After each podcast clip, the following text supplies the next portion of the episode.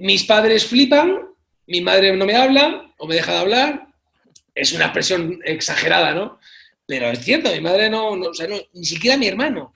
Mi hermano, que era la persona más emprendedora, más... Me, me acuerdo de una llamada por la noche de teléfono con él. ¿Tú estás seguro, Borja, tío? ¿Vas a dejar, tío? No, tienes que, tienes que seguir, tal. Digo que no, que no, tío, que lo tengo claro.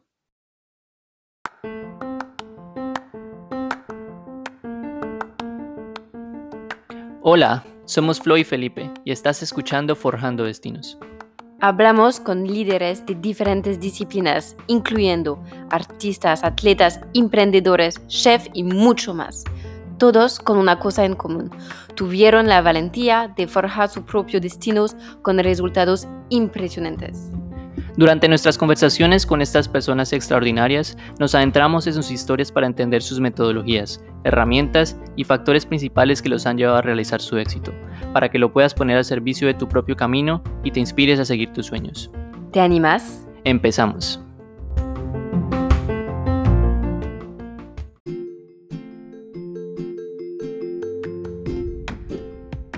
Tenemos el placer de darle comienzo a Forjando Destinos con alguien que encarna el ADN de este podcast a la perfección. Borjanizo ha sido un emprendedor desde los 16 años. Fundó varias empresas en los sectores tecnológico, turístico y no gubernamental. En el pico de su carrera como emprendedor, escuchó la música del compositor Ludovico Einaudi y a sus 35 años decidió dejarlo todo para dedicarse de lleno a la música, sin haber tocado ningún instrumento anteriormente. Cinco años después, ha lanzado su primer álbum llamado Orígenes y da conciertos por toda España, logrando lo que muchos creían imposible. Durante esta entrevista, Borja nos cuenta sobre su vida emprendedora, su salto a la música y su filosofía de vida. Te invitamos a quedarte hasta el final del episodio, porque sus últimas palabras llenas de sabiduría seguramente resonarán en ti. Esta es su historia y empezamos dando un salto a su pasado. Yo recuerdo que era un niño introvertido. Era un niño gordito, con gafas, y un poquito introvertido. En el colegio, bueno, no tenía muchos amigos. Eh, era, no voy a decir que fuera el bicho raro, porque no lo era tampoco, eh, pero sí es cierto que, bueno, recuerdo mi, hasta, hasta el instituto, hasta los 16 años, los recuerdo un poco eh, solitarios con pocos amigos. Eh, tenía pocos amigos, pero muy buenos. Pero yo me acuerdo de otros compañeros de, colegio que se hablaban con todo el mundo. Por ejemplo, sí que es curioso, desde siempre tenía amigas, no amigos. O sea, me llevaba mejor con las chicas que con los chicos. Porque a mí no me gustaba el fútbol, no me gustaba el deporte, yo jugaba con las niñas a, la comba y tal. Recuerdo que, me llevaba muy bien con las chicas, por la, por la, porque eran como más maduras. Yo era muy maduro para la edad que tenía entonces los chavales, pues no, ellos hacían el bruto, jugaban al fútbol y a mí no me gustaba. Ni el fútbol, ni hacer el bruto. Pero sí que recuerdo, lo recuerdo bien, ¿no? Bueno, lo recuerdo bien, ¿no? Vale. ¿Y tu entorno familiar en el que creciste, qué tal, con qué valores creciste? Qué, valores pues la verdad es que yo creo que mi personalidad viene de ahí, ¿no? mis padres son profesores y, bueno, tengo un hermano mayor Em, y la verdad es que, bueno, mi familia siempre han sido muy, muy abiertos a que cada uno pensara lo que quería, que hiciera lo que quería. Me han educado siempre en valores de, la humildad, eh, la sinceridad, la mm, solidaridad. Entonces yo ahí, la verdad es que sí que es cierto que en eso he tenido mucha suerte, he tenido mucha suerte en, en, la familia que me ha tocado, como todas las familias tienen sus cosas buenas sus cosas malas, eh, pero sí es cierto que en cuanto a la educación, Em, yo soy, estoy muy contento y satisfecho de, cómo me han educado, ¿no? O sea, te digo, sobre todo por el tema de los valores. Y la verdad es que, bueno, siendo profesores, mis padres, bueno, pues a ver, han tenido tiempo para, para dedicarnos porque trabajan, trabajaban de profesores, entonces tenían más vacaciones y íbamos muchas vacaciones a, a nuestra casa de, de, Asturias. Bueno, la verdad es que ya te digo, la infancia la recuerdo, es que es lo que te digo, hay gente que lo pasa tan mal que recordar que yo que decir yo que, lo, que he tenido malos momentos no sería justo. Porque en comparación con la gente que lo pasa realmente mal, mi infancia ha sido maravillosa. Entonces no, no te sabría decir. Qué bien, qué bueno.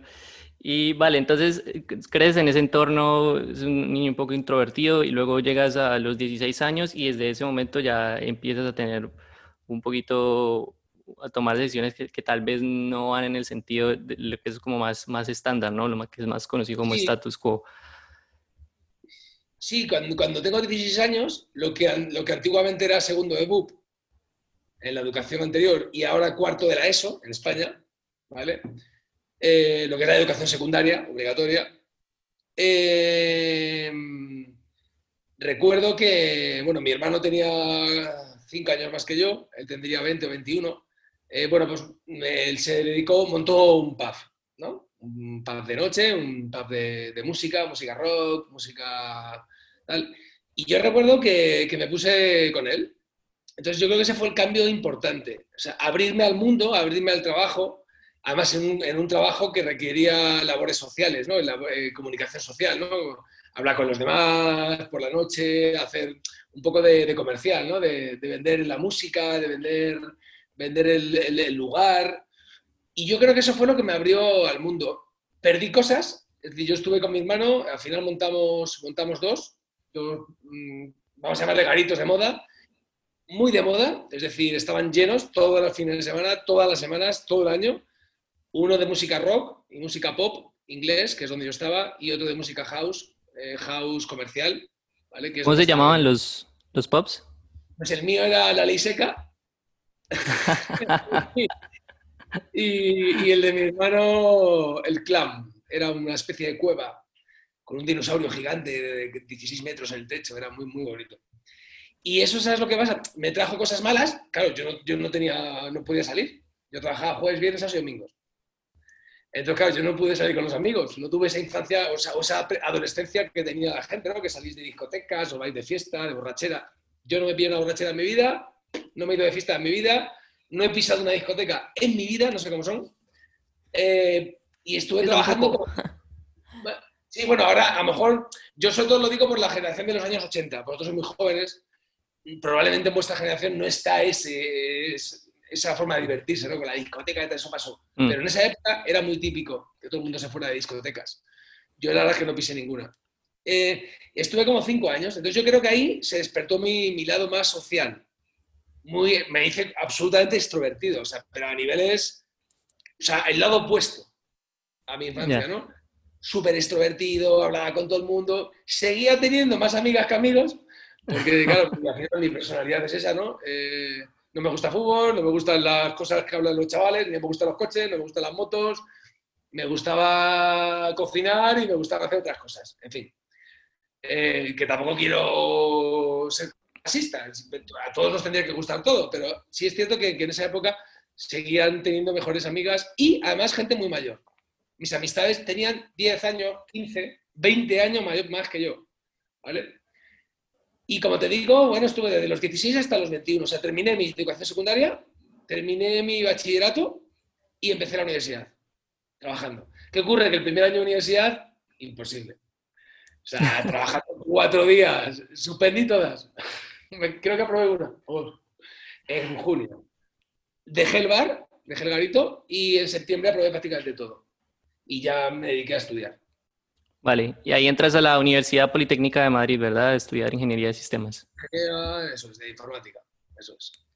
Vale, y durante todo ese proceso en que estuviste estudiando ingeniería, ¿estuviste haciendo algo más por los lados o solo estuviste dedicado al estudio? Obviamente me dediqué a sacar mi carrera, con mucho, con, o sea, muy involucrado en el estudio, con muy buena nota, me, encantaba.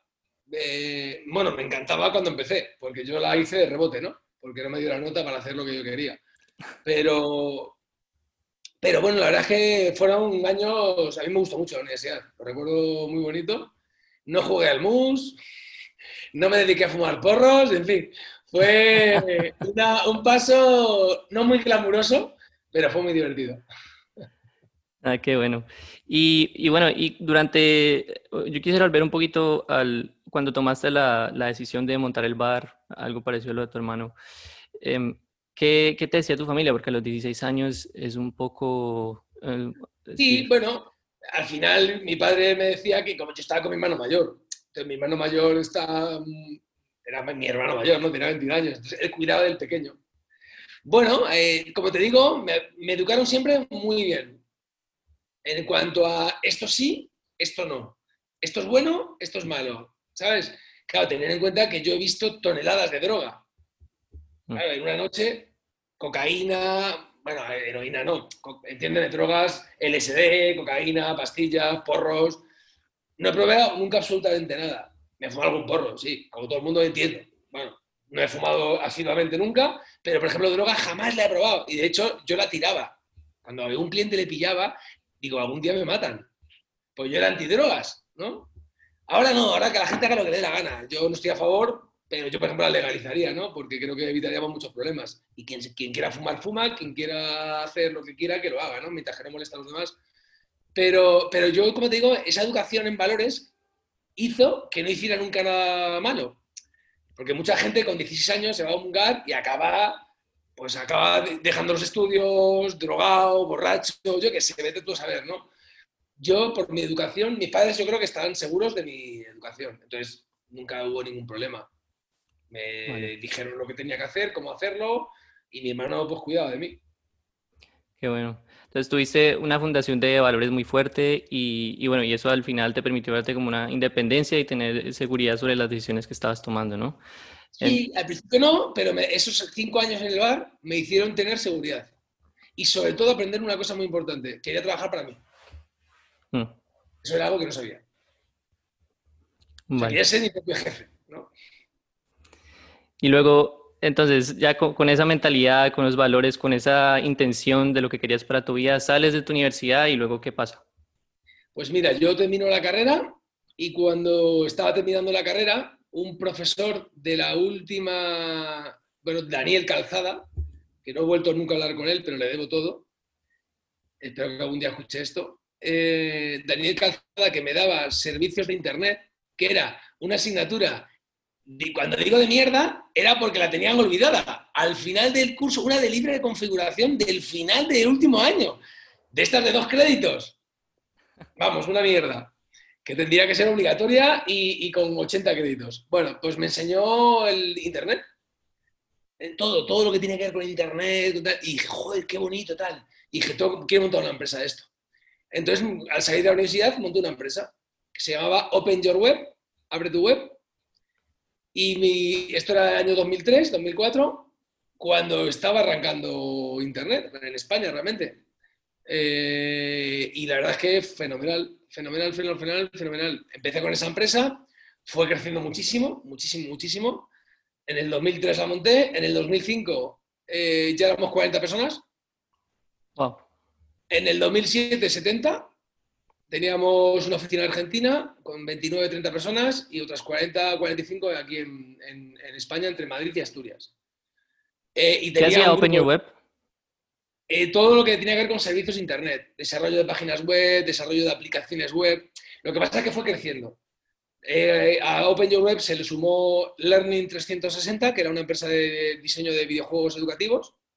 Se le sumó una empresa llamada Publicae, que era una empresa de marketing digital y movilidad, móviles, desarrollo de aplicaciones móviles y tal. Y luego, bajo ese grupo, monté una, empresa que se llamaba, que, que, fue la que duró hasta el final, hasta el año 2015, 2016, que se llamaba Belentis. Belentis era una empresa de consultoría, consultoría de servicios avanzados para Internet. Entonces trabajábamos con grandes empresas diseñando soluciones eh, para, para Internet, ¿no? lo que fuera. Eh, daba igual, cualquier tipo de servicio o solución. Pero bueno, llegó la crisis del 2010, que bueno, sois jovencitos, pero os acordaréis, que fue muy gorda. ¿Qué años tenéis vosotros? 26. 29. Vale, tú eres más mayor. Bueno, pues esto fue hace 10 años. Es decir, tú tenías 19 y tú 16, pero entiendo que lo habréis vivido porque ya erais, mayores, por lo menos para ver un poco la crisis, ¿no? Bueno, pues en esa crisis la empresa quiebra, eh, eh, tenían, pues eso, una empresa tan grande, con un montón de proyectos, con la administración, proyectos millonarios de un millón de euros, de medio millón de euros. Bueno, pues eh, perdí un millón de euros y tuve que pagarlo. Claro, había dos soluciones.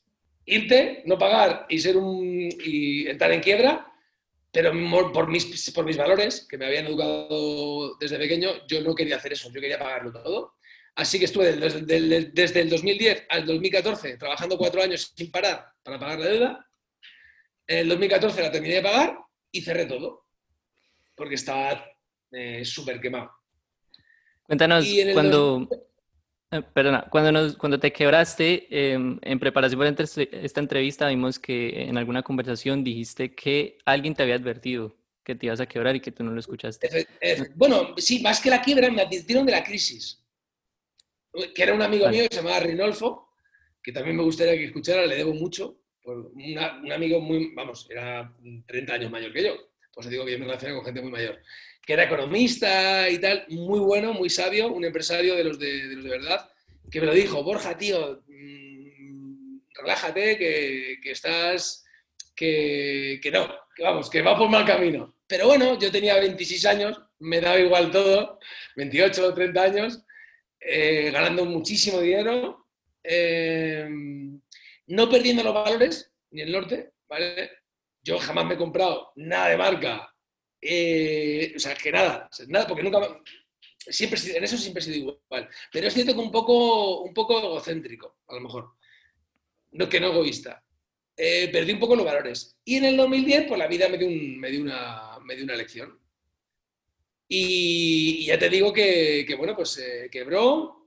me quedé, creo que al final nos quedamos 18, 19 empleados, tres o cuatro o cinco, si no recuerdo mal, en Madrid y todos en Asturias, otros 15 en Asturias. Y, aguantamos cuatro años hasta que pagamos todo. El día que pagué todo, eh, me acuerdo del problema de llorar, yo creo que de felicidad, de nervios, de yo qué sé, no me acuerdo ni, ni, por qué, ¿no? Y, les dije a mis socios que se querían quedar con la empresa, que yo me iba, yo quería cambiar de aires y tal. Al final no se quedaron, solamente Daniel, mi amiguete de, de, Asturias, que él sigue, pero mi otro socio Gabriel se fue a Renfe y está trabajando allí y, yo pues decidí de cerrarlo todo y montar una empresa nueva que se dedicaba a servicios turísticos, eh, que se llamaba Reiniciate. Tú fíjate qué nombre más curioso, ¿no? Reiniciate. la T tenía de turismo, pero también era reflexivo, ¿no? Reiniciarte tú, a ti mismo, ¿no? Era un momento en el que éramos varios socios, que veníamos de momentos complicados y monté la empresa. Y esa empresa fue un pelotazo. Vale, y cuando, ibas, cuando empezaste a reiniciarte, o sea, ya tenías un bagaje impresionante y, y, venías de dos etapas principales durante tu vida profesional, ¿no? según lo vemos. Primero es toda esa etapa de crecimiento increíble y luego toda esa etapa de quiebra y luego de tratar de pagar la deuda, de trabajar arduamente, no realmente para hacer dinero, sino para pagar la deuda que tenías, ¿no? Así que, ¿cómo comparas esos dos periodos ¿Qué aprendiste de cada uno de ellos y cómo eso te prepara para empezar con Reiniciate? Pues mira, todos son lecciones en la vida. Yo no, yo no lo cambiaría. ¿eh? Eh, eso no quiere decir que lo haya pasado bien. Cuando, cuando creces mucho eh, y luego tienes una quiebra, aprendes muchas cosas. Aprendes el valor, el valor real del dinero, el valor del tiempo, ¿no? Que yo trabajaba 18 horas diarias o, 19, incluso 20, solo dormía cuatro horas, nada más, todos los días de la semana. Entonces, claro, cuando te pasa algo así, empiezas a valorar realmente muchas cosas. Pues eso, el valor del dinero, el valor... A mí, a mí por, lo menos, por lo menos a mí me preparó para lo que estaba por llegar. Es decir, yo tenía que pasar eso para que hoy esté donde esté. Tener en cuenta que cuando yo pago toda la deuda, siento, lo que siento, fijaros qué curioso, sentía dentro de mí gratitud no sabía a qué, pero yo sentía gratitud. Yo daba las gracias a todo el mundo, al universo, a todo, a todo el mundo, da igual, a quien pasaba por la calle. Gracias. Porque había tenido la suerte de estar ahí, de haberlo pasado y haber sobrevivido. Y fijaros que cuando, cuando cubro la deuda y monto Reiníciate, va tan bien la empresa que yo no me lo creía. Digo, joder, qué suerte tengo. Y yo nunca uso la palabra suerte, porque la suerte no existe. La suerte hay que buscarla. Yo siempre he dicho que la suerte es de los valientes. Y tenía tanta gratitud que la única forma que tuve de, expresarla, de mostrarla, fue montando una ONG con, con mi amigo Carlos Córdoba. Se llamaba Más Solidario. Y lo que hicimos fue montar comedores sociales. Montamos un gran comedor social en Madrid, que sigue abierto, Antes estaba en las ventas y luego nos fuimos a, Vallecas. Eh, yo estuve involucrado como dos años, a tope, y era la forma de devolver al mundo el favor que me habían dado. A mí el mundo me ha salvado, es decir, yo he salido adelante, vuelvo otra vez a estar eh, económicamente resuelto, pues yo le tengo que devolver al mundo lo que me ha dado. Es un poco la ley del karma, ¿no? De, del dar y recibir, sin esperar nada a cambio y tal. Y monté la ONG mientras estaba con Reiníciate. Eso durante un par de años. Vale.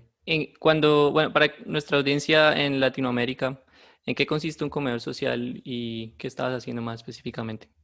Pues mira, nosotros lo que tratábamos era, veníamos de una crisis muy grande, ¿vale? Eh, hay dos tipos de, A ver, los comedores sociales habitualmente, los comedores sociales son, eh, dan de comer normalmente a gente eh, indigente, ¿no? Gente que está en la calle, que no tiene ningún recurso. Aquí en España, para ese tipo de personas, está Caritas. Caritas es una, sociedad, es una asociación que depende de la iglesia, ¿vale? Yo no tengo nada en contra de la iglesia, bueno, soy ateo, pero, pero ya está, yo no, tengo absolutamente nada en contra. De hecho, he colaborado con la iglesia muchas veces y tal. Pero yo lo que quería era ayudar a la gente de clase media que había quebrado. Es decir, imagínate gente como nosotros, como yo, que de repente un día se queda sin dinero y sin comer. Cuando nunca jamás ha vivido eso. Esa gente, aunque parezca increíble, ¿eh? es la gente que peor pide ayuda, porque no sabe pedir ayuda, porque nunca le ha hecho falta. Mm. Entonces, nosotros lo que queríamos era, con el comedor social, dar de comer a todas esas familias. Concretamente conseguimos un tamaño de, no muy grande, dábamos de comer a 165 personas, 155 personas diarias. ¿Vale? Todo, todo el día, comida y cena. ¿Qué ocurre? Que la gente en Madrid, que no es nada, pero bueno, es mucho, ¿no? depende de cómo, lo quieras, de cómo lo quieras ver. Y fue brutal, ¿eh? O sea, fue un proyecto enorme. Yo me acuerdo, o sea, el, coste anual del proyecto eran 250.000 euros, anualmente, que había que sacar de donde fuera. La mitad, unos 125.000, nos lo, nos lo donaban en comida, que era la comida que cocinábamos, y otros 125.000 había que conseguirlo en dinero. Entonces, pues una parte que poníamos nosotros, que ponía yo, otra parte muchas empresas, muchos donativos, en fin, era de todo. Yo que sé, hacía de todo. Hice hasta conciertos ahora, hace poco hice conciertos al año, ¿no? Eh, un concierto al año de Navidad para cualquier cosa que recaudara dinero. Porque, porque cuesta mucho trabajo y mucho esfuerzo, ¿no? Entonces, bueno, eh, ya te digo, estuve, estuve con el comedor y dábamos de comer a personas de clase media que le habían perdido todo. Gente que nunca había necesitado ayuda, gente incluso, bueno, había empresarios. Coño, gente que había tenido hasta Mercedes pero que habían quebrado absolutamente, como yo, quebrada, y claro, no tenían nada. No tenían comida, no podían llevar nada. O sea, no tenían trabajo, ayudábamos a buscar trabajo, teníamos personal de, ayuda. Eh, me acuerdo que en Navidad le regalábamos los juguetes a los niños, nos disfrazábamos de reyes, magos y de Papá Noel, habrá por ahí alguna foto en las redes. Me ponía barba y, y le dábamos los juguetes a los niños. Fue una época muy bonita, muy bonita. Increíble.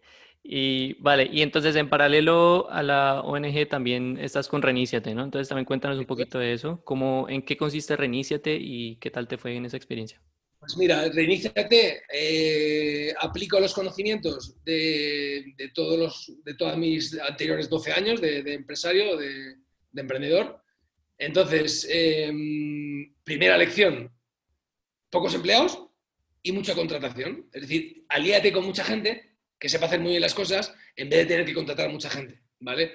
Porque yo ya tenía una cosa y yo no quiero tener muchos empleados, porque al final requiere de un esfuerzo continuo, constante. Yo prefiero pagar más por profesionales o empresas que hacían determinados servicios. Entonces, nosotros lo que éramos muy buenos en esa época, el año 2015, era a desarrollar eh, planes de estrategia. Yo venía de, de emprendedor, ¿no? de, emprender. Entonces, eh, lo que hicimos fue crear una empresa para diseñar eh, planes estratégicos, diseño de producto para empresas del sector turístico. Cuando digo empresas del sector turístico, no, digo, no vendíamos viajes, ¿eh? ofrecíamos servicios a Iberia, a Renfe, a, Amadeus, a grandes a cadenas hoteleras, a NH, a Meliá. O sea, ofrecíamos grandes, ofrecíamos servicios a las grandes empresas que operaban dentro del sector turístico a bueno, aerolíneas, compañías de transporte, compañías de autobús, grandes, internacionales, siempre empresas multinacionales. Y lo que hacíamos era pues lo que nos pidieran. Diseñábamos un producto y lo probábamos, a ver si funcionaba, a ver qué precio tenía que tener, ¿no? O, qué opinaba el cliente de ese producto, si había que hacerle mejoras, si no. O sea, te digo, fue algo muy, muy, muy bonito. Eh, además, creamos, creamos incluso un observatorio nacional, observatorio turístico nacional, que sigue estando activo. O sea que yo ya lo vendí todo para poder dedicarme a la música, ¿no? Pero ya te digo, fueron dos años, 2015 y 2016, en los que estuve compaginando el comedor y la empresa. Del dinero que ganaba la empresa lo destinaba al comedor y de alguna forma devolvía al mundo el favor que me habían dado durante el 2010 al 2014, ¿no? Ah, excelente. Entonces, y ese, es un momento muy interesante entonces porque las cosas están yendo extremadamente bien. Está yendo muy bien con Reiníciate, la, la ONG está yendo súper bien también. Y llega abril del 2016, que es un momento muy, muy especial. Así que... Que cambió tu vida. nada, cuéntanos, estás en abril del 2016, estás en pues, tu casa, ¿no? ¿Qué estás haciendo?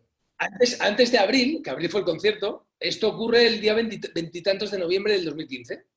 Ah, yo estaba en mi casa, yo estaba en mi casa con mi hijo. Él estaba viendo la televisión y yo estaba leyendo el periódico.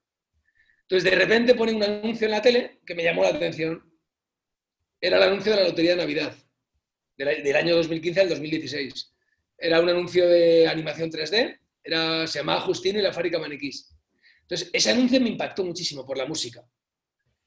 Me, acuerdo meterme en internet, nada más acabar el anuncio, meterme en el ordenador, en YouTube, a ver si encontraba algo, alguien que me dijera de quién era la música, porque no la conocía. Descubrí que se llamaba Nubile Bianche y que el compositor era un tal Ludovico Inaudi. Yo ni había oído a Ludovico en mi vida ni nada. Esa noche me acuerdo que estar toda la noche escuchándolo en bucle, la pieza, y al día siguiente me voy a trabajar a Reiníciate, a mi empresa, y metiéndome en internet me aparece una publicidad en el navegador de Google y me pone Ludovico Inaudi en el Teatro Real de Madrid. Digo, joder. Y algo me decía, y la compré, ¿eh? la entrada en ese momento, algo me decía que tenía que ir a ese concierto. Y tío, entré, saqué la tarjeta de crédito y pagué la entrada. Claro, esto era el día 20 muchos de noviembre. El concierto era el 16 de abril. Cuando vi el precio de la entrada, que eran carísimas, yo dije, ¿qué cojones si no me hicieron un, concierto? Voy a pagar yo aquí 200 euros por una entrada. Y además faltaban seis meses para el concierto. Y dije, bueno, yo qué sé, la compro más adelante. Pues fíjate, se agotaron el lunes siguiente. Si no lo hubiera comprado, no habría ido. ¿Las compraste solo? Eh, eh, en, ese momento no. Fui con mi, con mi hijo y mi exmujer. Eh, en, ese, en ese momento Claro, yo pienso, joder, qué, cerca estamos de nada, ¿no? Imagínate que no la hubiera comprado, porque, o sea, yo qué sé, porque dije, bueno, me espero un mes. Tú imagínate lo, que te puede ocurrir en, cinco o seis meses, ¿no? Pues habrían agotado. Y si no lo hubiera comprado, no habría ido. Y si no hubiera ido, no estaba aquí. Por eso digo siempre que la vida no es casual, es causal. Somos causa y afecto, ¿no? Somos lo que, lo que, lo que construimos nosotros en base a nuestros, a nuestros actos. Y la verdad es que muchas veces lo pienso, ¿no? Pero bueno, al final compré la entrada, la guardé en un cajón y esperé. Y el día 16 de abril me voy al concierto. 2.400 personas creo que había, no sé, un montón. El Teatro Real es muy grande. Y justo a, las, a mitad del concierto, a las 9, 9 y 5, siempre hay una parte en la que Ludovico se queda solo, tocando. Se van todos los músicos y se queda él solo. Bueno, pues se pone a tocar Nubele Bianche. Yo en ese momento siento un escalofrío que me, me, me parte en dos, me pongo a llorar a llorar mucho y muy alto. ¿Y qué, pasa? ¿Qué pasa en tu mente, tu cuerpo? ¿Puedes describir? Es, muy raro, es un escalofrío. Sentir un escalofrío, se te ponen los pelos de punta y, y empiezas a llorar. Y te quedas mirando ahí y de repente yo recuerdo un pensamiento en bucle. Y es estas palabras. Yo tengo que hacer eso. Yo estaba mirando así, llorando, yo tengo que hacer eso. Yo tengo que hacer eso yo tengo que hacer eso, yo tengo que hacer eso, en bucle. Y, de repente, como a mitad de pieza, de repente escuchas como una voz, una voz que es lo que yo llamo la voz interior, pero ahí la escuchas, es decir, lo que se dice que es una frase hecha, tu voz interior, tal, no, no, escuchas un que te dice, Borja, bienvenido. Y después de tantos años, hoy has descubierto tu propósito de vida. Ni la ingeniería, ni las empresas, ni el turismo, ni mierdas. Tu propósito de vida es tocar el piano y emocionar a la gente con la música. que yo estaba flipando, llorando, temblando, alucinando, mirando a Ludovico y diciendo yo tengo que hacer eso. Sí que recordé que mi hijo unos, un año atrás o unos meses atrás fue a clases de piano y le compramos un piano de estos eléctricos, de, de juguete, vamos, un piano de estos de un teclado. Y al día siguiente, bueno, yo ese día en el teatro decido que tengo que dejarlo todo, que yo tengo que, yo tengo que tocar el piano. Cueste lo que cueste, tengo que tocar el piano. ¿Qué día de la semana fue ese? Era un sábado, sábado 17 de abril del 2016. Vale. Y el domingo 17 me puse a, me puse a tocar el piano de mi hijo Nubel Bianche. Y desde el día hasta hoy, pues la historia es la que ha ocurrido. y aprendizaje de forma autodidacta, ¿sí? No en una Eso escuela. No, estuve, mira, eh, yo he estado, bueno, justo hace cinco años ahora, de ese día, hace unas de semanas, el 16 de abril de este año ha hecho cinco años. Yo empecé eh, durante el primer año eh, viendo solamente vídeos de, YouTube. Fui a cuatro clases con un, amigo, un pianista muy bueno. Eh, no voy a decir el nombre, no porque fuera malo, es muy bueno. Pero el problema es que yo quería otro método. A mí el método tradicional, yo ya tenía 35 años cuando ocurrió esto, ahora tengo 40. eh, yo sabía, o sea, para que veáis, eh, yo lo que voy a decir es raro, ¿eh? Pero yo lo digo, en Latinoamérica me entenderán, más que en España. ¿Sabéis cuando algo en la vida sientes que está guiado? Y que te están moviendo los hilos. Pues yo siempre he sentido que, que había algo que me guiaba, que me decía lo que tenía que hacer. No vayas por aquí, vete por aquí, no hagas esto, haz lo otro. Hasta, fíjate, hasta el orden de los temas. Esto es el programa de Ludovico de cincuenta y tantos temas que yo toco, ¿no? Que los tengo todos memorizados. Vale. Pues incluso el orden en el que los tenía que ir aprendiendo, porque era un orden que me iba enseñando poco a poco a mejorar con el piano. O sea, es como si yo escuchara una voz que me iba diciendo cómo tenía que hacerlo, cómo tenía que guiarme. Estuve yendo de oyente a unas clases con una amiga, bueno, ahora es amiga, con una profesora de piano, cerca de donde yo vivía, que me ayudó muchísimo. Pero fíjate, escuchar. Porque la gente que tocaba tocaba el piano, yo no tenía ni puta idea. Entonces yo escuchaba, veía y luego vídeos de YouTube, miles. O sea, los vídeos de Ludovico me los descargué todos, pero cuidado, me los descargué para poder ampliar el vídeo y ver las manos, para ver lo que hacía con las manos. Entonces, lo que hice fue ensayo y error, ensayo y error, probar, probar, probar, probar, probar. Y no me digáis cómo, porque no tengo ni idea, porque no lo sé, o sea, porque realmente no lo sé, he llegado donde estoy. Imagino que será por alma, por corazón, por pasión, por, por humildad, por... Claro, tener en cuenta que he abandonado mi vida de empresario ganando muchísimo dinero para no ganar nada. Y ahora para ganar mucho menos de lo que yo ganaba antes. Porque claro, es que por mucho que quieras ganar, con la música no vas a ganar lo mismo que siendo empresario. O sea, si te va bien, os lo puedo garantizar. Ahora bien, ahora soy feliz. Me levanto a las 10, bueno, hoy me levanto un poquito antes que te entre con vosotros. Toco piano, mirad, ¿eh? os voy a quitar un segundo esto para que lo veáis. Mira dónde estoy. Esto es un sitio idílico. Aquí con mi Ah, pianito. excelente. Oh, Aquí estamos Sí. viendo un piano increíble. Sí. Y, y la- y ya te digo que, que, mm, vivo, pues eso, vivo feliz. Viajo mucho, es cierto, porque tengo conciertos todas las semanas, pero, pero muy bien. Vale. Entonces, bueno, Y bueno, entonces eso es importante, ¿no? Porque, eh, vale, te dedicas a esto, tienes, eh, sientes esta devoción muy fuerte por, por decir que, es- que esto te vas a dedicar. Entonces, ¿cómo fue ese proceso de transición en el que estabas con, con Reiníciate, con tus otros proyectos? Y eh, ¿cómo fue lo que pasó por tu cabeza? ¿Cómo evaluaste riesgos de alguna forma? ¿Cómo fue tu proceso de toma de decisiones? Y ¿Qué, cómo se comportó tu ambiente, tus amigos, tu familia cuando dijiste, oye, me quiero dedicar a la música y nu- o sea, sin, sin nunca jamás en la vida haber tocado un piano? pues es complicado. Sí. Lo primero... Sí, ¿Cómo has afrontado los juicios? Vale, eso es, es fácil, es fácil para mí. Para mucha gente o para casi todo el mundo no. Es- esos son los frenos que frenan a la gente, los juicios. ¿Puedo decir una palabrota? Claro. Adelante. Una expresión que se dice mucho en España es a mí me la suda los juicios. ¿Vale? Es una palabra muy fea, pero describe muy bien vivimos solo una vez, por lo menos conscientemente, ¿vale? En esta vida. Solo estamos una vez, para esta. Entonces, lo que opinen los demás de lo que es tu felicidad, a ti te tiene que dar igual. Mis padres son funcionarios, ¿vale? No tengo empresarios en la familia. No tengo ni idea de dónde ha salido mi, capacidad emprendedora, ¿no? Porque mi hermano es igual, mi hermano y yo somos iguales. ¿Qué quiere decir esto? Que yo no valoro riesgos. Para mí el riesgo no existe porque toda mi vida ha sido un riesgo. Desde que tengo 16 años hasta hoy, o sea, tengo 40, llevo, llevo 24 eh, años de riesgo frente a 16 de infancia. Es decir, llevo más años arriesgándome que viviendo.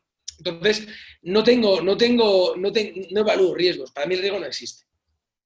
Para mí lo único que existe es la felicidad y los objetivos. Yo siempre me he movido por objetivos. Yo digo, siempre he dicho que es como Elon Musk, ¿no? Bueno, como todos los emprendedores. Cualquier emprendedor, evidentemente, no me estoy comparando con, esos monstruos, ¿no? Eh, eh, monstruos en el buen sentido, sino que al final todos tenemos algo en común. Y es que tenemos ganas, tenemos ímpetu, tenemos energía, tenemos motivación, tenemos eh, ganas de hacer algo distinto, de cambiar el mundo, de yo qué sé. Y yo, pues lo que te digo, cuando, cuando me surge la llamada de la música, eh, mi empresa era, bueno, era el momento que más dinero ganaba. Después de todo lo que pasó, después de haber pagado la deuda, mi mejor momento me había cambiado a un ático que te cagas de 180 metros, en fin, me iba de puta madre, ¿vale? Trabajado, pero ganado por mí, además. Yo, como siempre digo, puse copas durante cinco años de vida para ahorrar dinero, para poder depositar mis 3.000 euros primeros para montar una empresa. Nadie me regaló nada, mi padre nunca me ha dado nada, nunca. Yo a mis padres no les he pedido nunca dinero, jamás, ni para estudiar, ni para nada. Solo cuando ha sido imprescindible, pero nunca, siempre me lo he trabajado yo. Entonces, cuando llegas a ese momento que te lo has currado, que tienes 35 años, que lo tienes todo, y claro, decides que lo vas a dejar todo por algo, claro, pues ¿cómo se lo toma la gente? Primero, mi familia más cercana, mi mujer se divorcia de mí. Eh, bueno, es una decisión conjunta, ¿vale? Dejémoslo ahí, es un tema personal. Pero bueno, llevamos ya 19 años, 19 años. Pero bueno, en fin, la vida al final te lleva por donde te tiene que llevar, ¿no? Y es una, creo que fue una buena decisión por parte de los dos. Por parte suya y por parte mía. Eh, ella puede hacer su vida y dejarme a mí hacer la mía, que es muy rara, ¿no? Muy excéntrica. Eh, solo mi hijo, claro, que es el quien, al que echo de menos, ¿no? Pero bueno, la vida es así. Yo a mi hijo le veo todos los, toda la semana, muchos días, ya está, no, no hay problema, ¿no? mis padres flipan, mi madre no me habla o me deja de hablar. Es una expresión exagerada, ¿no? Pero es cierto, mi madre no, o sea, ni siquiera mi hermano. Mi hermano, que era la persona más emprendedora, más... Me, me acuerdo de una llamada por la noche de teléfono con él. ¿Tú estás seguro, Borja, tío? ¿Vas a dejar, tío? No, tienes que, tienes que seguir, tal. Digo que no, que no, tío, que lo tengo claro. Por eso siempre digo que no me apoyó ni mi hermano que no es cierto, mi hermano sí que me apoyaba, mi padre, pero, pero no, o sea, si tú me preguntas, ¿alguien te dijo, venga Borja, campeón? No, nadie. Ni amigos, ni familia, nadie, nadie, nadie, nadie, cero. Pero ¿sabes lo que pasa? Que este mundo no está preparado para esto, porque no nos educan para ello. Nos educan para ser buenos, buenos, buenos robots, buenas máquinas ¿no? de trabajo, para que trabajemos mucho y nos quejemos poco para que compremos iPhones de 1.000 euros, coches cada cinco años y que paguemos intereses e hipotecas a los bancos. Para eso nos educan. Y no, me estoy metiendo con la sociedad capitalista, ni soy comunista, ni nada de eso. ¿eh? Soy una persona realista, eh, digamos, de centro, ni, ni, comulgo con la izquierda ni comulgo con la derecha, para nada. Si tuviera que comulgar con alguien, comulgo con la izquierda, por supuesto, porque soy, me considero socialista y, y tal, pero sí es cierto que, que, no nos preparan para ello. Entonces, claro, cuando tú le vas a alguien que está acostumbrado a lo normal en la vida, lo que yo digo, la, yo les llamo el, Bueno, no lo vais a conocer, ni en Latinoamérica. Es un anuncio de, televisión de hace 20 años, que era Cucal, que no lo conocerá nadie, solamente los que somos de nuestra época. Y yo siempre digo que la gente nace, crece, se reproduce y muere.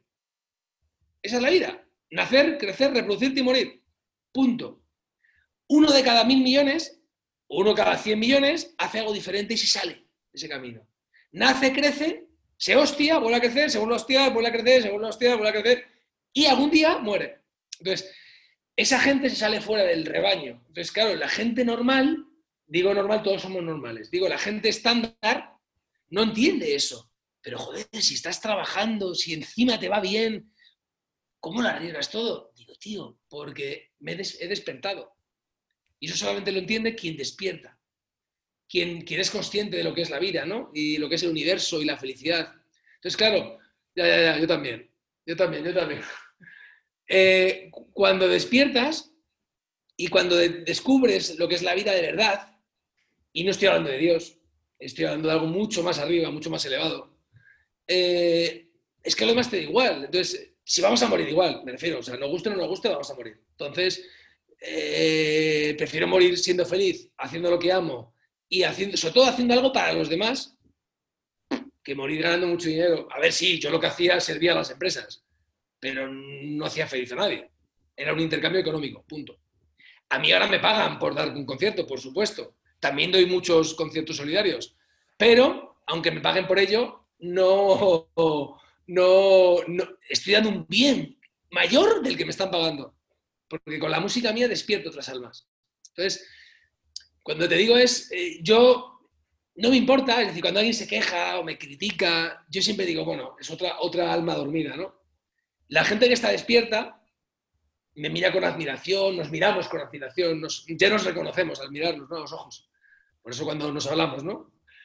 Y luego hay otro perfil de gente que del 100% hay un 1% que estamos despiertos y hay un 8 o 9, el otro 90 está dormido, ¿vale? Que está en fases de, ve que algo no cuadra en su vida, ¿vale? Pero puedes tener 20 años, 30 o 50, ¿eh? la edad no importa. A mí me pasó con 30 años cuando quebró la empresa. Yo ahí empecé a despertar. Por eso monto, monto el comedor, empiezo a darme a los demás. ¿vale? Entonces, la clave es darte a los demás darte sin querer recibir nada a cambio. Altruista, de verdad. ¿Vale? Entonces, lo que te, cuando, cuando, cuando, cuando realmente das ese paso y empiezas a despertar esa, esa población, ese 9% de gente que está empezando a descubrir, a notar algo raro, algo que no le cuadra, esa conexión ¿no? con el universo que se despierta en algunos, es donde entra mi música. Entonces yo descubro que mi don o mi, mi, mi cometido, mi propósito de vida es despertar almas. El día del concierto, el día 16 de abril, a mí me dijeron, tu don es eh, emocionar a la gente a través de la música. Y yo me quedé ahí. Pero en estos últimos años, sobre todo desde antes del COVID, descubro que va mucho más allá. Mi propósito no es, eh, no solamente disfrutar. Ahora hay mucha gente que viene a mis conciertos, o sea, hay, mucha gente que a lo mejor nunca, ni siquiera viene a mis conciertos por mi historia. este tío que, me, que va a tocar, ¿no? Se acaba de empezar y junto a gente envidiosa Para eso yo no toco. Eso es que no vengan a los conciertos si no quieren, que, tampoco me interesa. Es decir, yo no hago esto por dinero. Ganaba mucho dinero antes de hacer esto y yo esto lo hago porque realmente, es, porque realmente creo que es mi, mi cometido en la vida, ¿no? Entonces, yo descubro que tengo que emocionar a la gente para despertar su alma. Entonces, ¿qué pasa? Que yo tengo que despertar a ese 9% de la población. Hay un 90% en mis conciertos que les encanta, pero no conectan tanto. ¿Por qué? Porque no conectan, porque no están en ese momento de vida. Entonces, yo te diría que mi cometido es que ese pequeño porcentaje de personas que está entre el 75 y el 90 pasen al 90, empiecen a ver algo raro y que de ese 90 al 99 pasen a ese 1% final que despierta. Es un poco, no lo quiero llamar guía, porque no soy guía, para nada, en todo caso yo necesitaría un guía, pero sí que, sí que creo que, tengo una labor de, muy, muy importante de despertar, despertar a la gente. Oh, excelente, eh, increíble. Y, también, bueno, para poner las cosas un, poquito en contexto, eh, tenías 35 años, todo te está yendo muy bien con tu empresa y para generalmente, para que una persona aprenda piano y haga presentaciones y haga conciertos, son más o menos 14 años aprendiendo, ¿no? Creemos que, lo decías. Y, y, tú más o menos eh, comprimiste eso en un año y medio, ¿no? Eh, sí, a ver. Hay que ser honrado también. Es decir, la gente que sale. O sea, el conservatorio son cuatro años de elemental, seis años de grado medio grado, grado profesional y luego cuatro años de superior. Realmente con diez años ya sales con muchísimo nivel de piano. De hecho, tienes tu título, grado profesional de piano, ¿no? Luego ya los otros cuatro años son de superior para cosas mucho mayor, de mucho mayor, más índole, ¿no? Incluso puedes estudiar eh, eh, composición o puedes estudiar dirección de orquesta, en fin, muchas otras cosas, ¿no? A ver, cuando estudias, el nivel de obras, la complejidad de las obras para las que te preparan el conservatorio requieren de esos años. Es decir, habrá gente que a lo mejor yo a lo mejor si hubiera estudiado de joven lo habría hecho en menos tiempo porque tengo esa facilidad. Pero sí que hace falta muchos años. Hay que tener en cuenta que la música que yo toco, que es la que me gusta, tipo bandas sonoras, tipo música New Age, tipo jazz, ¿vale? No requiere de tantísimas eh, técnicas y tantísima habilidad. Dicho esto, no le estoy quitando valor a lo que hago, ¿eh? Porque nadie lo ha hecho. Es decir, eh, no es, es muy difícil, por no decir imposible. De hecho, no hay casos documentados. Hemos intentado mi madre y yo, llevamos años buscando casos documentados en el mundo y no hemos encontrado ninguno. O sea, ya no digo con Ludovico, alguien que haya ido a un concierto de Ludovico, de, o de Jan Tiersen, o de Giruma, o de Philip Glass, o de quien sea, y que haya dejado todo para dedicarse a hacer tributos y su propia música, porque también compongo, ¿no? Entonces, no hay, eh, eh, no hay registros. Entonces, sí te digo que, el conservatorio te enseña muchas más cosas de las que yo puedo saber. Eso sí, no te enseña una cosa, que lo he hablado con muchos profesores. No te enseña, no te da el alma para tocar. O sea, yo lo que pongo encima del escenario, yo me dejo el alma. O sea, yo cuando acabo un concierto estoy muerto. O sea, no puedo ni hablar siquiera. Porque me he dejado todo encima del escenario. Entonces, lo importante en la vida es dejártelo todo, dejarte el alma encima del escenario, para transmitir con la música. Ya no la técnica, ni, tocar muchas notas y muy rápidas y todas perfectas. Eso no es importante. A la gente eso no le importa. A la gente, normal. Hay gente muy de, muy, alto nivel eh, cultural, musical, que a lo mejor si no está todo tocado perfecto, con el toque, no sé qué. Bueno, pues mi música no está pensada para ellos. Ah. Y bueno, cuéntanos un poco entonces del inicio de tu carrera musical, porque hubo un periodo en que empezaste a aprender, ¿vale? Estuviste ensayando, practicando bastante. Y el momento en que decís, ok, me voy a lanzar, voy a empezar con esto. Cuéntanos cómo fue ese proceso. Y la estrategia. y la estrategia, o sea, pusiste, eh, utilizaste tus habilidades de emprendedor puestas en la carrera. Cuéntanos sobre todo eso. A ver, yo, yo estuve como un par de años eh, estudiando por mi cuenta. Estuve con todo era YouTube, el 90% de YouTube, más las cuatro o cinco clases que te digo que fui a Madrid con este profe, más eh, cuando estuve yendo de oyente. Y de hecho, dejé de ir de oyente y a los pocos meses di mi primer concierto que vino mi profesora, Belén, Belén López. Ella vino a mi primer concierto. Bueno, no sé, yo... Eh, a ver, cuando yo estaba en el Teatro Real viendo al Dubico llorando y con escalofríos, yo dije que eso es lo que tenía que hacer. Por lo tanto, si eso es lo que tengo que hacer, tenía que tocar, porque para eso había venido. Entonces, bueno, pues dentro de mi falta de riesgos absoluta, de mi evaluación de riesgos, que es nula, pues yo dije un día, yo ya estoy preparado, vamos a tocar. Vamos, si lo ves, te echas a llorar. Pero bueno, oye, ese valor, esa valentía, tú fíjate lo que tú me habías dicho antes, tú fíjate lo poco que me importa lo que piensa la gente de mí. Que con año y medio de tocar, o no llegaba a dos años, no, no, no llegaba, porque fue en octubre o 30 de septiembre y hasta abril lo hacía dos años. Eh, yo me decido meterme en un escenario, invité a 70 personas, eran invitadas, llené, volví al mes siguiente a invitar a otras 70, volví a llenar y la gente salía llorando. Y yo cuando vi eso dije, esto es lo que tengo que hacer. ¿Qué pasa? Que me puse a buscar. No encontré nadie, nadie me ayudó, nadie me apoyó, lo típico de siempre, no, es que no era nadie. Y dije, bueno, pues todo me voy a poner a buscar yo a hacer conciertos. Empecé a buscar sitios que me dejaran tocar gratis, pagando yo, pagándome el AVE a Valencia, pagándome el AVE a León, en fin. El AVE, el AVE es el tren. El AVE, perdón, el tren, o en algunos avión, en algunos en coche, yo, pero yo pagaba los gastos. Hasta que eh, di ese concierto en Valencia, a los dos años y medio, creo que era 4 de junio, en el Ateneo Mercantil de Valencia, que fue mi primer concierto, que no me pagaron, fui gratis, me pagué yo los gastos, la comida, todo, pero ahí fue como mi arranque. Dije, hostias, esto es lo que tengo que hacer. Así que, con un amigo mío, eh, que él tenía una empresa de, que se llama Quiero Dar Conciertos, que tiene una web y tal, le dije, oye, tío, ¿y si montamos una gira nosotros y nos hacemos autoproductores? Entonces él me ayudó. Él me ayudaba siempre con la parte de marketing online, tal, redes sociales.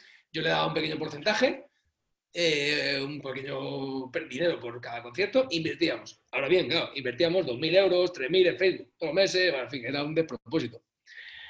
Y lo que hice fue montar una estrategia de crear un concierto. Entonces me dije, bueno, ¿qué hay que hacer para hacer un concierto? Pues hay que tener un teatro, me lo apunté en un folio, teatro. Hay que tener un piano. Bueno, hay que buscar una empresa para alquilar un piano. Hay que meter gente. Entonces, si hay que meter gente, tendría que haber personal. Gente que acomode, una taquillera, gente de seguridad. Yo fui apuntando. Y cuando tenía todo apuntado, dije, pues voy a hacer un primer concierto. Y entonces, ¿qué hice? Crear mi propio mi propia empresa, que no era una empresa, de autopromoción. O sea, yo me, autogestionaba a mí mismo. ¿Vale?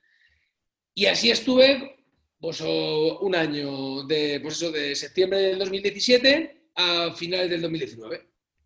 Como un año y medio más o menos, eh, de 2018, perdón. De, de septiembre de 2018 hasta enero del 2020, justo antes del COVID. Un año y medio.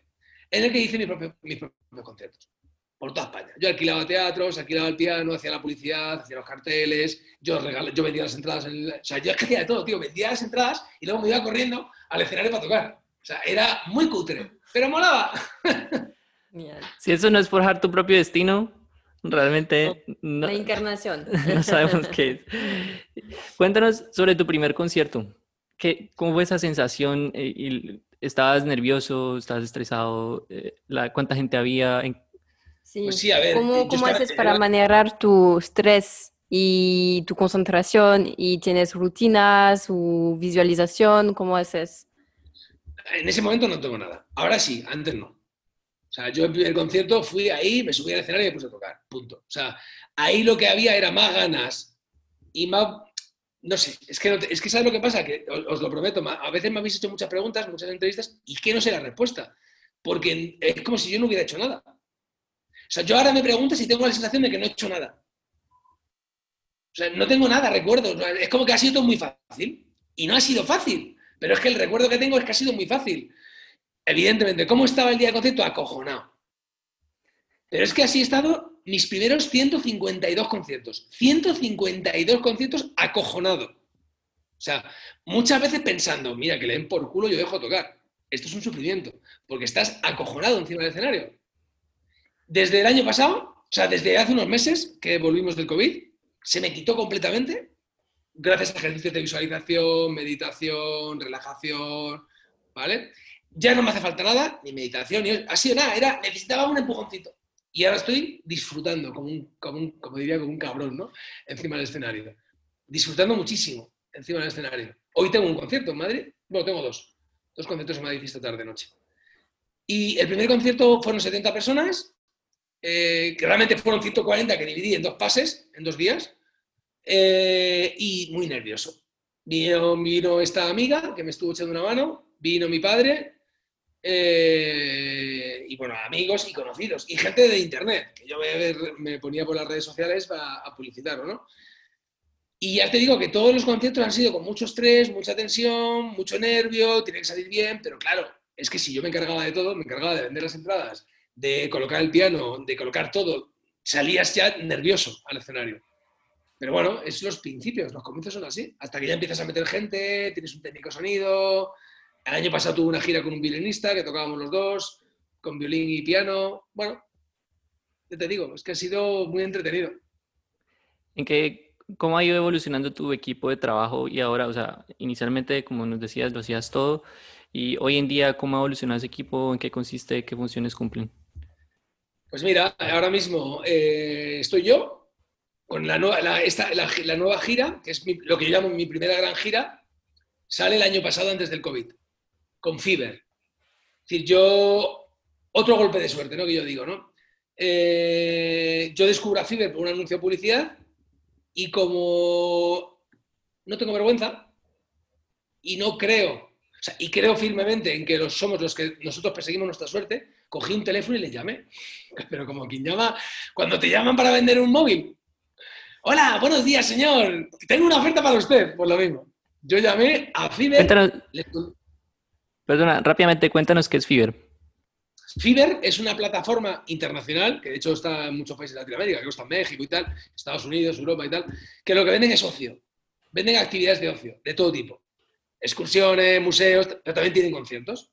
Entonces, han, han creado un, formato de espectáculo que se llama Candlelight, que es música de las velas, en la que hay todo tipo de música, ¿no? De moderna, Mozart, mm, Beethoven, yo qué sé, también hay música moderna, hay incluso Beatles, eh, tributo a Ludovico, tributo a Jan Tiersen, hay mm, muchos estilos de música, no solamente música clásica. Pero bueno, era, era un producto que me encantaba. Y dije, joder, yo tengo que tocar ahí. Y ellos solo hacían música clásica. Hacían el Requiem de Mozart, hacían eh, Chopin, hacían... No, me acuerdo qué más. Pero vamos, cuatro o cinco conciertos de música clásica y yo les propuse hacer el tributo a Ludovico. Salió espectacular. Vendimos como 45 conciertos. ¿Qué ocurre? Que cuando yo cierro el contrato con Fiverr, cierro mi. Yo digo, yo paso a hacer más conciertos yo, porque es que yo no tengo que hacer ese trabajo. Yo tengo que conseguir un promotor que haga. Entonces, ¿qué pasa? Con Fiverr lo hace todo. Ellos hacen absolutamente todo. Yo llego a mi teatro, tengo mi piano afinado, mi agua, mi comida, mi ave, mi hotel. Es que, claro, yo me tengo que encargar de. Entonces, este año y medio de, de pandemia me ha servido para desarrollarme mucho más musicalmente. ¿Qué ocurre? Que llega el COVID y nos cancelan 45 conciertos. Hasta que en agosto del año pasado se abre de nuevo el, COVID. Se abre de nuevo las fases, ¿no? Entonces, estoy con Fiverr a muerte y esa es la gira de Fiverr, por eso quería, quería contarlo antes. Y yo el año pasado eh, decido que quiero arrancar mi primera gran gira, la que no pude arrancar por el COVID, que se llama Todo por nuestro sueño. Nuestro sueño, vuestro sueño, el que me escucháis, los que me escucháis, y el mío, el de todos, ¿no? En el que he creado un espectáculo eh, en el que somos cuatro personas, más mi manager. Tengo un técnico de sonido que viene con nosotros a todos los sitios, que conoce exactamente cómo quiero el piano, cómo quiero los micrófonos, cómo tiene que sonar, todo, ¿no? El que habla con los teatros, en fin, la parte técnica. Tengo, que se llama Oscar, Oscar de Velasco, eh, Oscar de Miguel, perdón. Tengo un, un, técnico de sincronización, que es el que sincroniza todas las proyecciones, porque está, hay proyecciones que están sincronizadas con la música. Entonces, en determinado momento, con determinada música, se encienden las luces o se pone un mensaje en la pantalla, una foto. Ese es un técnico que solo se encarga de eso, que se llama Fernando Durán. Y luego tengo mi compañera, eh, Cristina Gatel, que es escritora y actriz, y ella hace un papel muy importante, porque ella es mi alma. Ella hace el papel de mi alma en el escenario. Entonces, ella y yo mi alma y yo, mi yo físico y mi yo espiritual, que es ella, contamos la historia al público durante dos horas. Mientras que tocamos dos horas, dos horas y cuarto de, concierto. Entonces, bueno, pues ahora ya te digo, las cosas, tengo un manager que gestiona los conciertos, los teatros, las fechas. Bueno, pues poco a poco vamos construyendo ese, ese modelo profesional ¿no? de, de conciertos y tal. Ya, ya tienes, ya, ahora que ya tienes, digamos, un poco más de estabilidad en tu carrera, digamos que eh, tienes, estás completamente enfocado en la música, cuéntanos cómo es tu vida de músico, porque eh, consiste en ensayar muchísimo tiempo y cómo, em, cómo pones eso en un balance con los otros aspectos de tu vida, con tu salud, tus amigos, familia. ¿Qué tal es esa vida de músico? A ver, pues la parte de ensayar o sea, la parte de relaciones sociales, muy nulas. No puedes tener. O sea, o estoy ensayando, estoy de viaje. Yo, yo en abril, mayo y junio tengo unos 15 conciertos diarios, eh, mensuales. Estoy prácticamente todos los días fuera. Entonces, la mitad del mes estoy fuera. Entonces, entre viajes y tal es imposible. Entonces, a ver, tienes que, pero es que lo que te digo, yo no he venido aquí, ya, ya tengo familia, ya he tenido una familia, ya tiene un hijo. Es cierto que le veo menos de lo que me gustaría, pero bueno, ya tiene 14 años, ya es más mayor, eh, pero es que yo he venido a hacer algo. Entonces tengo que hacerlo. Entonces, la única forma de hacerlo es ejecutando el programa, ¿no? Entonces, bueno, pues todos los días que tengo libres, como hoy, como ayer, estos días que no tengo conciertos, aunque tenga conciertos, ensayo, pues a lo mejor cuatro horas por la mañana, dos horas por la tarde, con, tranquilidad también, ¿eh? Hay días que compongo, porque tengo ya dos discos, un disco en Spotify y otro disco que ya está compuesto y que toco en, algunos, que toco en directo algunos temas, pero que todavía no ha salido en, CD. El primer disco se llama Orígenes y el segundo se va a llamar Horizontes. Eh, y, luego te digo, depende del día. Hay días que ensayo mi música, otros días ensayo lo de Ludovico, otros días. Pero son muchas horas. Cuando tengo conciertos, pues, pues viajar, viajar, viajar y viajar. O sea, yo hay veces que he estado cinco días seguidos de viaje en el que tienes que ir con una maleta grande con ropa, eh, lavar la ropa de los hoteles eh, y viajar. Que no, no tiene otra. Pero disfrutas. Disfrutar. Sí, y bueno, y qué bueno que mencionas lo de, lo de tus álbumes, porque también queríamos entrar en eso, porque como dices, eh, ya tienes, hay un álbum ya que se llama Orígenes, de hecho lo escuchamos y lo recomendamos muchísimo. Nuestra canción favorita fue la que le dedicas a tu, a tu hijo, que se llama Song for Hugo. Lloró. increíble. Sí, magnífico, muy emocionante. Mm. Sí, que hiciste llorar a Flo, así que, ¿cómo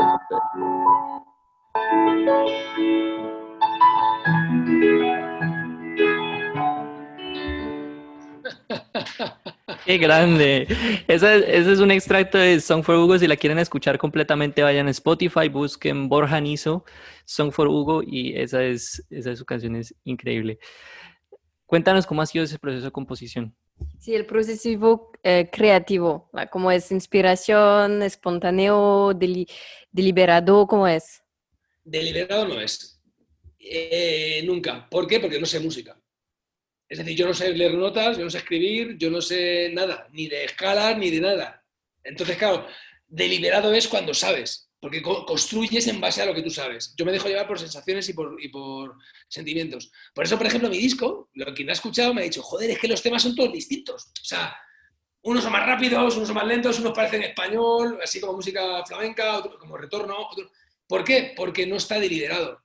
Porque se basa en sensaciones y en historias. Son 12 temas, 12 historias. En el libreto del CD están explicadas, son cosas que me han pasado. Entonces, en base a eso que me pasa, compongo algo y lo transcribo a través del ordenador, con, con Musescore o con, en mi caso con Musescore, con un ordenador que me ayuda a poner las notas para luego registrarla y tal. Pero ya te digo, tengo como 30 piezas compuestas, las 12 del primer disco, las 12 del segundo, y luego tengo otras tantas más para un tercero que se va a llamar Evolution evolución. O sea, ya tengo el título para el tercer disco y no ha salido el segundo. Pero bueno, así es la música, ¿no? ¿Qué ocurre? Que ahora estoy con tantos conciertos que no me puedo dedicar tiempo a, grabar, ¿no? Pero yo no lo quiero dejar. Yo de este verano me gustaría no dejarlo. Por lo menos de la temporada que viene tengo que tener, quiero sacar el disco. Quiero sacar el disco. Y, ah, bueno, y bueno, también entonces que mencionas ahora que estás haciendo conciertos y que como resultado de eso no te puedes dedicar a componer. Cuéntanos ¿Qué pasó en el periodo en que, que, comenzó la pandemia, que todo se cerró? ¿Cómo manejaste ese, esa situación? Pues, pues mira, compuse mucho, ahí cerré el segundo disco y sobre todo, sobre todo, sobre todo, ayudar a la gente. Yo tocaba todos los días, todo el rato, por la mañana con Facebook, por Instagram, para alegrar a la gente, tío. Tocaba todos los días, una, dos horas, tres horas. Estudié mucho, me centré mucho en técnica. Lo que pasa es que al no poder dar un concepto en directo, mucha parte de la técnica no la puedes desarrollar. Porque aunque, os parezca increíble, aunque toque el mismo piano, no es lo mismo tocar en directo que tocar en tu casa.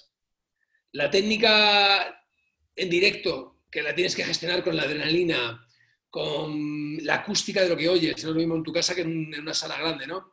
Para mí la técnica, la técnica incluso de, tocar el piano no es la misma, porque yo el sonido que quiero sacar no lo saco igual. Si estoy en directo que estoy en mi casa. O si estás microfonado o estás en acústico. Entonces yo lo que hice sobre todo fue tocar, tocar, tocar, tocar, tocar. Mi forma de ayudar a la gente fue tocando. Vale. Qué, bueno que lograste darle continuidad a tu carrera y bueno, como, lo has hecho toda tu vida, ¿no? Buscando la solución, cualquier cosa que haya. Ah, bueno, de hecho, fíjate, hice conciertos en directo en streaming. Monté un sistema de streaming y vendimos entradas. Vendimos un montón, no sé, ah, como mil entradas o así. Nos pusimos Pero... de vendiendo entradas a cinco euros. ¿Y eso ya lo sigues haciendo? No, no, no, no. Eso fue solamente durante la pandemia, no, no. Yo quiero tocar en directo, o sea, el, streaming no se consigue, eh, era muy difícil. Se hacía a través de Zoom, de Zoom profesional, y, perdona que me han llamado al móvil, mi manager. y, eso que, que, ahora yo, joder, no, prefiero hacerlo en directo, que es mucho más bonito. Aunque sean mucho más pequeños los conciertos, para 50 personas, pero es que no tiene nada que ver. Mm, vale. Y, también va más en línea con lo que tú, con lo que es tu objetivo con la música, ¿no? Que es tocar almas. Así que eso lo haces mejor tocando en vivo. Eso es, eso es. Vale. Eh, algo que queríamos saber, que también vemos que se ha hablado en otras entrevistas, es tu, la situación en que tú quieres conocer a Ludovico, que es el músico que te inspiró, es un músico súper reconocido internacionalmente, que has intentado pero no has podido, ¿no? Entonces, cuéntanos cómo a eso sigues intentando, ¿qué ha pasado? Ya, ya desde antes de la pandemia ya no lo he vuelto a intentar. Yo el último intento fue en abril, de, en diciembre del 2019, que fui a Milán a verle a un concierto llamamos a su manager, mi manager llamó a su manager, lo intentamos por todos los medios. No fue posible, así que, porque después algo pasó, que se tuvo que ir después del concierto y no me pudo saludar, así que yo ya no lo intento más.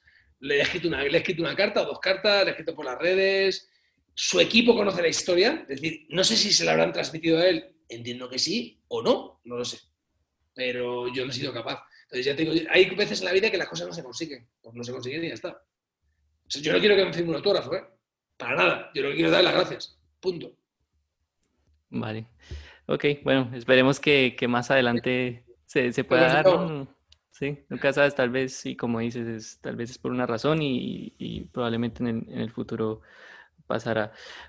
Bueno, Borja, ya vamos un poquito cerrando esta entrevista.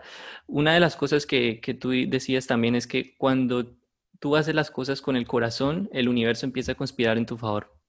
Entonces, cuéntanos en qué forma se manifestó eso que tú nos dices al respecto. Pues a ver, yo creo que es lo que te decía, un poco son las leyes universales. Eh, llamémosle energía, llamémosle karma, le podemos llamar como queramos, ¿no? Pero al final, cuando tú es que pasa, pasa como, si tú, estás, tú te levantas un día cabreado y estás todo el rato un cabronado y quejándote de todo, te van a pasar cosas malas. Pero porque vas a discutir con tu pareja, con tu amigo, con tu compañero de trabajo, pero porque tu energía está para discutir. Es un ejemplo muy sencillo, ¿no? Si tú te levantas bien, feliz. a mí me duele la espalda. Yo tuve un accidente de tráfico hace muchos años por un tío que saltó un semáforo y me duele muchísimo. Y estoy todos los días con un dolor, pero no me quejo. Pues, eh, tío, hay que ser feliz. Si tú vas transmitiendo felicidad, en las pequeñas cosas del día vas a ser. Es decir, si tú sales por la calle y saludas a tu vecino, con felicidad, te va a sonreír con una, te a saludar con una sonrisa. Si le saludas y le mandas a la mierda, te va a dar un puñetazo. Entonces, es un ejemplo sencillo de cuando vas con buena energía y con buena vibración, el universo te devuelve cosas buenas. Pues esto, pero a gran escala. Es decir, cuando hago las cosas sin querer esperar nada a cambio, cuando ayuda a todo el mundo, cuando, cuando te comportas de esa forma eh, sin egos, humilde, poco a poco, el universo es, un, como un horno gigante, se va cocinando todo. Y cuando menos te lo esperas, te va devolviendo las recetas de la vida, ¿no? Entonces, yo no espero a que me la devuelva, sé que me lo va a devolver. Entonces, yo actúo en consecuencia a lo que yo quiero que hagan para mí. Yo lo que quiero es, joder, actúa en consecuencia, ¿no? da a los demás lo que tú quieres para ti, pero sin esperarlo ya llegará, ¿no? Entonces, evidentemente he tenido momentos malos, momentos chungos. En la pandemia tuve un mes, no, 15 días muy malos. Dejé de tocar, dejé de ensayar, dejé las redes, porque, a ver, todo el mundo nos tenemos derecho a estar mal, ¿no? En algún momento y limpiarnos. Eh, pero es lo que te digo, eh, al final, las buenas obras traen buenos resultados, causa-efecto. Las buenas causas traen buenos efectos, causalidad, ¿no? Entonces, cuando tú te comportas de forma adecuada, eso no quita que te pueda venir una enfermedad y te mueras. Es decir, que es que la gente dice, es que, eso, que no, que no, que no me vais a convencer. Que sí, que la vida es una mierda, que la vida que es muy corta, que nos morimos de enfermedad, que el COVID, que de repente te mueres. Ok, si eso ocurre, pero eso va a ocurrir igual. Eso va a seguir ocurriendo. La gente se va a morir de cáncer, se va a morir de accidente de tráfico, se va a morir atropellada o un borracho te va a, pisar, te va a pasar por encima. Pero como eso son cosas que no puedes controlar, las cosas que sí puedes controlar, que dependen de tu vida, esas intenta, hacerlo bien. Y si tienes suerte y no te atropella un coche, no te atropella un borracho o no te mueres de cáncer, te puedo garantizar que la vida te va a traer buenas cosas. ¿Vale? Porque, porque de eso sí que eres tú el, el que tiene el control. Del otro no. ¿Vale? Eh, entonces, bueno, pues viendo la vida así, yo creo que se hace más fácil vivirla. Excelente. Y nada, ahora pues muchísimas gracias. Cuéntanos dónde podemos encontrarte. Pues mira, eh, eh, Borja Niso, mi apellido es N-I-S-O, es un apellido extraño pero viene de Extremadura. Entonces tengo página web www.borjaniso.com Y si ponéis Borja Niso en cualquier red social, en Facebook, en Instagram, en YouTube o en Spotify, siempre es Borja Niso. Y ahí me encontráis. Vale, y adicionalmente estás haciendo giras. Nosotros personalmente fuimos a, uno de tus conciertos, el Candlelight que dices en, en Fever, que es un concierto increíble. Maravilloso. Si, Mm. si, está, si están en, en España, lo recomendamos muchísimo. Borja anda haciendo tour por todo el país. Vas al teatro, está completamente oscuro y está solamente Borja en, en su piano rodeado de velas. Todo es un momento completamente mágico y tocas como por dos horas sin parar, que por cierto es increíble. Borja Niso, qué crack, muchísimas gracias. El placer ha sido mío. Muchísimas gracias, Un chicos, chicas.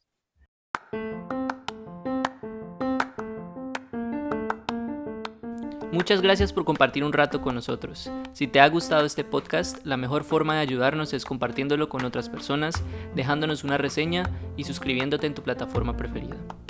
Síguenos en Instagram como arroba Forjando Destinos Podcast o en LinkedIn como Forjando Destinos para que te mantengas al tanto de nuestros proyectos y nuevos episodios. Este podcast es para ti. Si tienes retroalimentación, preguntas, sugerencias o mensajes de cualquier tipo, puedes hacerlo en nuestras redes sociales o a través de nuestro correo electrónico forjandodestinospodcast.gmail.com ¿Tienes recomendaciones de invitados para nuestro podcast? Cuéntanos a través de cualquiera de nuestros canales. Hasta la próxima. Yo, como te digo, el- los conciertos de Candlelight, lo que quiero es poquito a poquito despertar a la gente, ¿no? Que persiga sus sueños. Entonces, yo siempre digo que a través de mi historia soy el ejemplo de una persona común, como cualquier otra, que con 35 años y gracias a un anuncio decidió perseguir sus sueños. Y este, el concierto de hoy, es el resultado, ¿no? Entonces, de alguna forma, me gusta animar a la gente que con independencia de la edad, del sexo, de su situación personal, laboral, social, que, que se animen a perseguir los sueños, porque solo se vive una vez.